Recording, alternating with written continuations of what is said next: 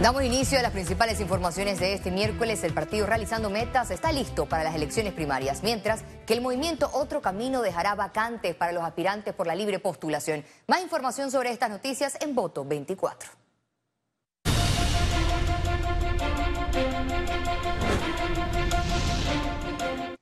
El Tribunal Electoral advirtió que los candidatos que no presenten su informe de gastos luego de la elección primaria de su partido serán multados y hasta pueden ser suplantados. Durante todos los fines de semana del mes de julio continuarán las elecciones primarias de los partidos políticos. El Tribunal Electoral recordó que al finalizar cada elección, los candidatos proclamados tienen 15 días para presentar su informe de ingresos y egresos. Los no proclamados tienen 60 días para hacerlo. Eso hay que estar claro. Y le insto, la intención de esto es irles reiterando, recordando que vayan preparando su informe, no lo dejen para última hora. Ese es el problema que han tenido muchos. En el caso del Partido Revolucionario Democrático PRD, a la fecha 188 candidatos no lo entregaron. Explicaron que quienes no cumplan con el plazo serán multados. Si es circunscripción de menos de 10.000, por ejemplo, representantes y concejales, que menos de 10.000 electores son 200 balboa la multa pero puede ir de 2.000 en el cargo de presidente a 1.000 creo que en diputados y 500 o 1.000 en los otros cargos, diputados y, alcaldes. Se audita eh, todos los gastos, se verifican eh, gastos contra la cuenta bancaria, todos los datos, eh, si hay donantes omitidos, por ejemplo, todo eso tiene sanciones. si, si omitió, por ejemplo, una donación, eh, si omitió, si se excedió del tope. Valdés aseguró que el Tribunal Electoral está listo para este domingo 2 de julio continuar el proceso con la elección primaria de los demás cargos de Realizando Metas.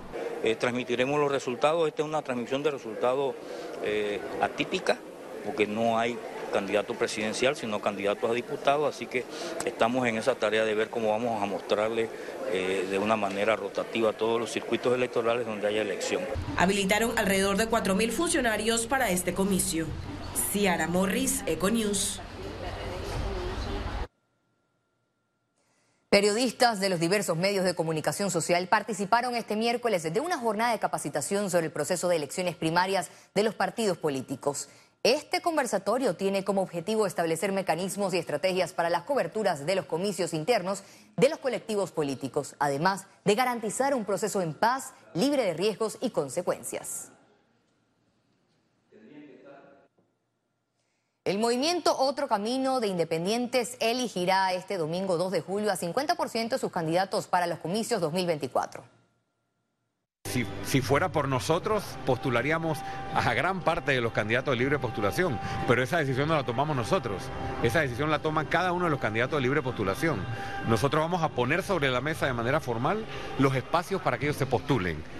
Estará en ellos decidir si van a apelar nuevamente o van a querer ir divididos o que el voto se divida o acoger bajo una sola plataforma las candidaturas. El vocero del partido Realizando Metas, Luis Eduardo Camacho, habló sobre las reservas de cargo y del proceso de elecciones que se realizará el 2 de julio. La primaria te permite, además de a los que somos, creemos en la primaria como, no como la pomada que te va a solucionar todos los problemas, pero un mecanismo democrático, a esto también nos permite hacer un ejercicio para ver ¿Qué tanta eficiencia tienen nuestras estructuras electorales? La mayoría de nuestras reservas, la mayoría, no todas, son en razón de posibles alianzas electorales. ¿Alianza con? Digo, para nadie es un secreto. Nosotros tenemos 14 eh, reservas en razón de los diputados que hoy son miembros del CD. El diputado Raúl Pineda aseguró que no habrá ningún problema para ganar el 1 de julio la presidencia de la Asamblea Nacional con la candidatura de Jaime Vargas. Yo creo que la bancada del PRD está haciendo lo que tiene que hacer, Jaime Vargas está haciendo lo que tiene que hacer, hablar con todos los diputados del PRD, eh, con los diputados de la Alianza y con diputados fuera de la bancada. La Cámara de Comercio, Industrias y Agricultura de Panamá, a través de un comunicado, respondió a las críticas emitidas sobre la convocatoria de Agenda País 2024-2029. El gremio defendió la convocatoria de líderes de partidos políticos y fuerzas independientes sin distinción alguna y llevadas únicamente en ejercicio de la democracia. En cada periodo de campaña electoral desde hace 15 años se ha convocado a todos los presidentes de partidos políticos, organizaciones de la sociedad y gremiales para la construcción en conjunto de la agenda país, resalta la nota.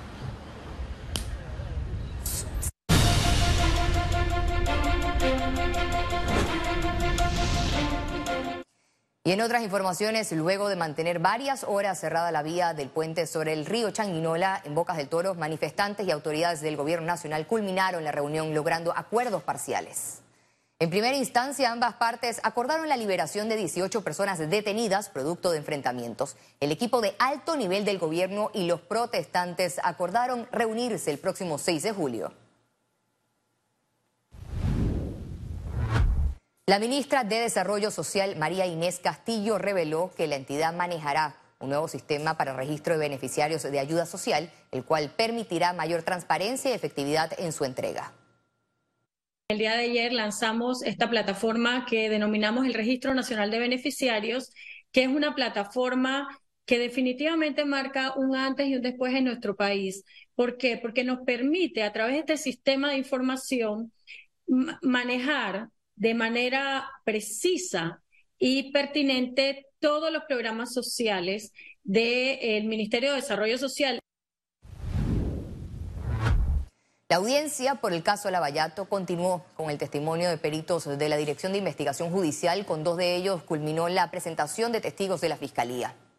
En este tercer día declararon los peritos que elaboraron el informe sobre las cuentas sospechosas de Mossack Fonseca. El juicio se reanudará este jueves 29 de junio a las 9 de la mañana. Faltan siete testigos citados por los abogados defensores. Se culminó con los dos testimonios que faltaban de la Fiscalía, que es un analista eh, de la Fiscalía que hizo un análisis de la carpeta completa e igualmente eh, la persona que instaló el software requerido para poder analizar la base de datos incautada en el allanamiento de Moza Fonseca. Una demanda de inconstitucionalidad fue presentada ante la Corte Suprema de Justicia contra la Autoridad Nacional de Descentralización por parte del abogado Daniel Lombana.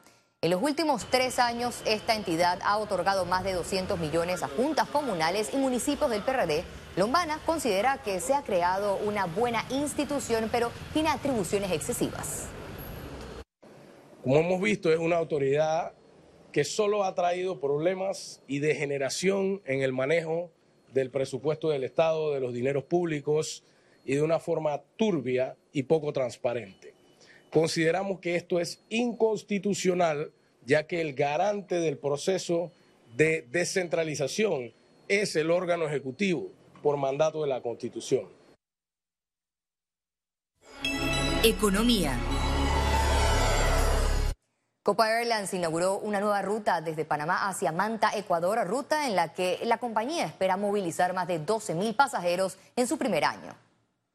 La incorporación de Manta marca un hito para Copa Airlines, convirtiéndose en la única aerolínea en servir internacionalmente a la ciudad conocida como la Puerta del Pacífico. Manta es el tercer destino ecuatoriano operado por compañía aérea uniéndose a Guayaquil y Quito muy complacidos de fortalecer la red de rutas de Copa Airlines, de poder unir familias, de promover turismo en la región y también, por supuesto, hacer alianzas comerciales y potencialidades para Panamá y para Ecuador. Copa abre la ruta con tres frecuencias a la semana, martes, viernes y domingo. Así que realmente mire usted la importancia que le ha dado Copa a este destino en Ecuador, Manta, un destino nuevo, un aeropuerto nuevo. El Grupo de Acción Financiera Internacional hará la visita in situ a Panamá en septiembre próximo para confirmar los avances del país, anunció Isabel Arófolo en el programa En Contexto.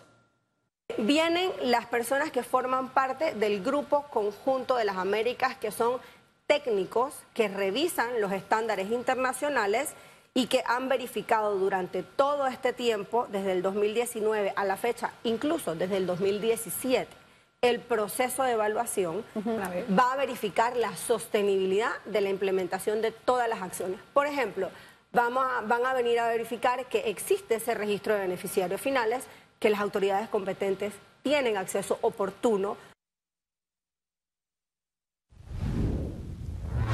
Este martes, el presidente de la República, Laurentino Cortizo, recibió a los miembros de la Junta Directiva de la Cámara Panameña de la Construcción con el objetivo de abordar temas de interés relevantes para el país.